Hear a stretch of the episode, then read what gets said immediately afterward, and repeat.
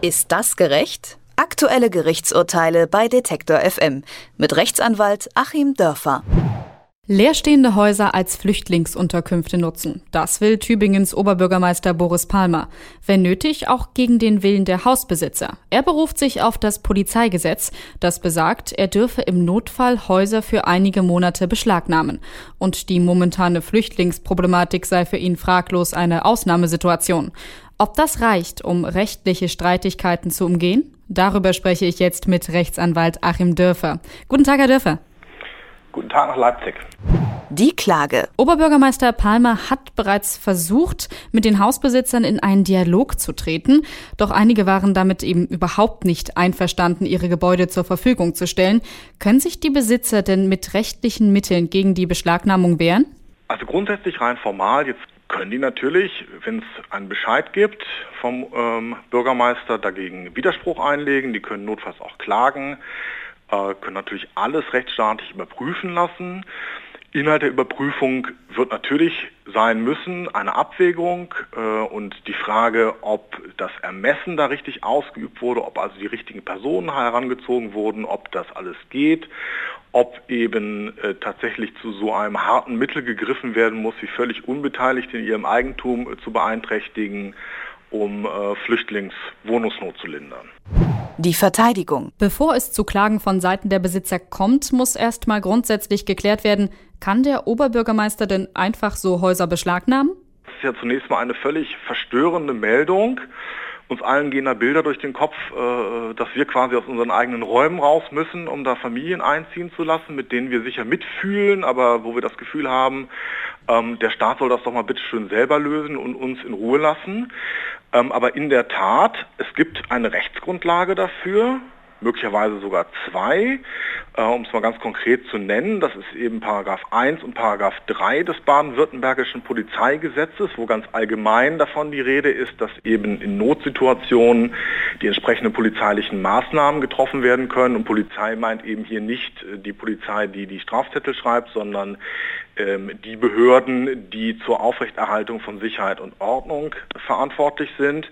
Und dann gibt es auch noch den Paragraph 33 des baden-württembergischen Polizeigesetzes, wo eben von sozusagen Handhabung von Eigentum der Bürger äh, die Rede ist.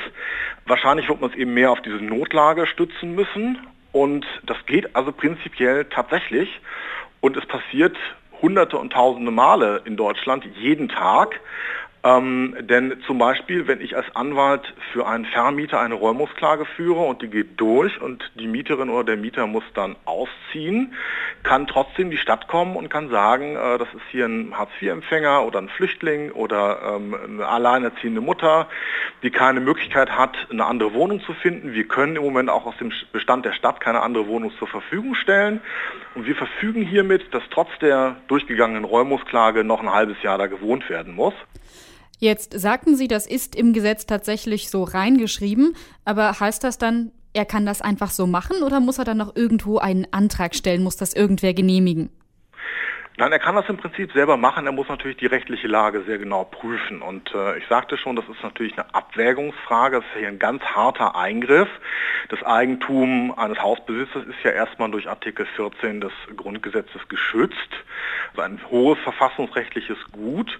Demgegenüber steht aber auch ein anderes hohes verfassungsrechtliches Gut. Das ist äh, eben die Menschenwürde einerseits derjenigen, die sonst wohnungslos wären oder in irgendeinem Zelt im Winter übernachten müssten und natürlich sogar deren körperliche Unversehrtheit.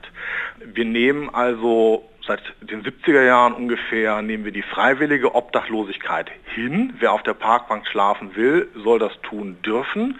So hat das Bundesverfassungsgericht entschieden. Früher hat man die Leute dann zwangsweise in irgendwelche Unterkünfte eingewiesen. Aber die unfreiwillige Obdachlosigkeit nehmen wir eben nicht hin, weil wir es als Verstoß gegen die Menschenwürde und als gesundheitsgefährdend ansehen.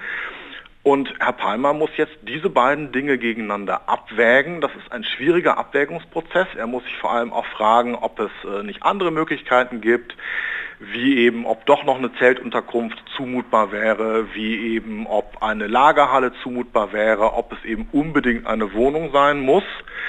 Aber wenn er eben dazu kommt, aufgrund der örtlichen Gegebenheiten, dann bietet ihm dieser sehr weite äh, Paragraph 1 und Paragraph 3 des Polizeigesetzes die Möglichkeit, das zu tun. Da steht es also nicht wörtlich drin, aber es steht eben drin, die äh, Ordnungsbehörden dürfen eben solche Notstände abwenden. Kommen wir nochmal auf die Besitzer zu sprechen, die sich eben nicht damit einverstanden erklären wollen. Sie sagten, sie können prinzipiell natürlich rechtliche Mittel einleiten, das Ganze überprüfen lassen. Jetzt ist es aber so, dass die Beschlagnahmung wahrscheinlich nur für ein, zwei Monate erst einmal vorgesehen wäre. Wäre bis dahin überhaupt eine Klage durch? Ja, das ist eine sehr äh, wichtige und richtige Frage. Also dazu zunächst mal eine formale Antwort. Der Bürgermeister wird dann in diesem Falle den Sofortvollzug anordnen. Normalerweise ist es so, wenn ich als Bürger gegen einen Bescheid, gegen ein Verwaltungshandeln Widerspruch einlege, dann schiebt es erstmal das Gültigwerden dieses Aktes auf. Also ich bekomme einen Bescheid, lege dagegen Widerspruch ein und dann darf erstmal nichts passieren, es muss so bleiben, wie es ist. Die Behörde kann aber sagen, wenn wirklich Eilbedürftigkeit da ist, weil die ersten Schneefälle und der erste Frost drohen, wir ordnen den Sofortvollzug an. Und dann werden tatsächlich vollendete Tatsachen geschaffen. Man kann sich natürlich isoliert auch gegen diesen Sofortvollzug wenden. Das dauert aber auch, äh, ja, zumindest mal ein paar Wochen. Und dann kann es tatsächlich sein, dass so oder so dann vollendete Tatsachen geschaffen sind. Die Klage bleibt weiter möglich. Aber die ist dann eben nur noch gerichtet darauf festzustellen, dass das Ganze äh, rechtswidrig war, damit sowas nicht nochmal passiert. Steht in seinem solchen Fall dem Besitzer auch Schadensersatz zu? Genau das. Also er kriegt eben, wenn die ganze Sache dann äh, rechtswidrig gewesen wäre, bekommt er natürlich auch seine Anwaltskosten erstattet als Schadensersatz. Wenn die Sache rechtmäßig ist, bekommt er aber eben auch seine Auslagen ersetzt oder die, die Kosten ersetzt, die es normalerweise verursachen würde. Und das ist ja vielleicht gar nicht mal so ungünstig, denn eine Sache ist ja auch noch wichtig. Es geht ja hier zum größten Teil zumindest um leerstehenden Wohnraum. Es wird also, und das wird natürlich auch bei der Abwägung eine Rolle spielen, Eigentum gegen Menschenrechte. Es wird ja hier niemand äh, gezwungen, sozusagen die Nutzung von Wohnraum zu unterlassen, sondern es wird nur gezwungen, die Nichtnutzung von Wohnraum zu unterlassen.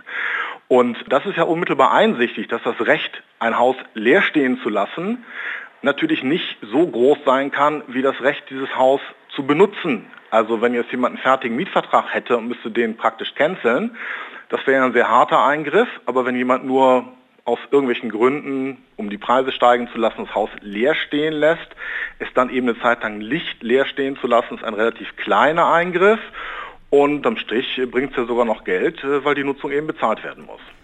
Das Urteil. Dann versuchen wir mal einen Blick in die Zukunft zu werfen. Für wie wahrscheinlich halten Sie es, dass Palma das wirklich umsetzen kann? Ich meine, das geht zu 90 Prozent durch. Es ist eine relativ klare Sache. Es scheint zwar sehr exotisch zu sein, aber wenn tatsächlich die örtlichen Gegebenheiten in Tübingen so sind, dass überhaupt gar kein anderer Wohnraum im Zugriff der Kommune ist, wo menschenwürdige Unterbringungsbedingungen herrschen, dann wird das so umgesetzt werden. Es wird für leerstehenden Wohnraum umgesetzt werden, soweit das bewohnter Wohnraum oder kurzfristig vermieteter Wohnraum genutzt wird, soweit wird es nicht kommen. Aber ich denke, dass wir in Zukunft solche Dinge noch öfter erleben werden und unterm Strich finde ich es richtig, so ein großer Verfechter ich des Eigentumsschutzes bin und der wirtschaftlichen Freiheit, kann man natürlich hier nicht Menschen unter der Brücke schlafen lassen, während nebenan ein Haus leer steht. Der Oberbürgermeister Boris Palmer aus Tübingen plant leerstehende Häuser als Flüchtlingsunterkünfte zu nutzen. Im Notfall auch gegen den Willen der Besitzer. Ob und wie das möglich ist, darüber habe ich mit Rechtsanwalt Achim Dörfer gesprochen. Vielen Dank für Ihre Einschätzung. Ich danke Ihnen. Ist das gerecht? Aktuelle Gerichtsurteile bei Detektor FM mit Rechtsanwalt Achim Dörfer.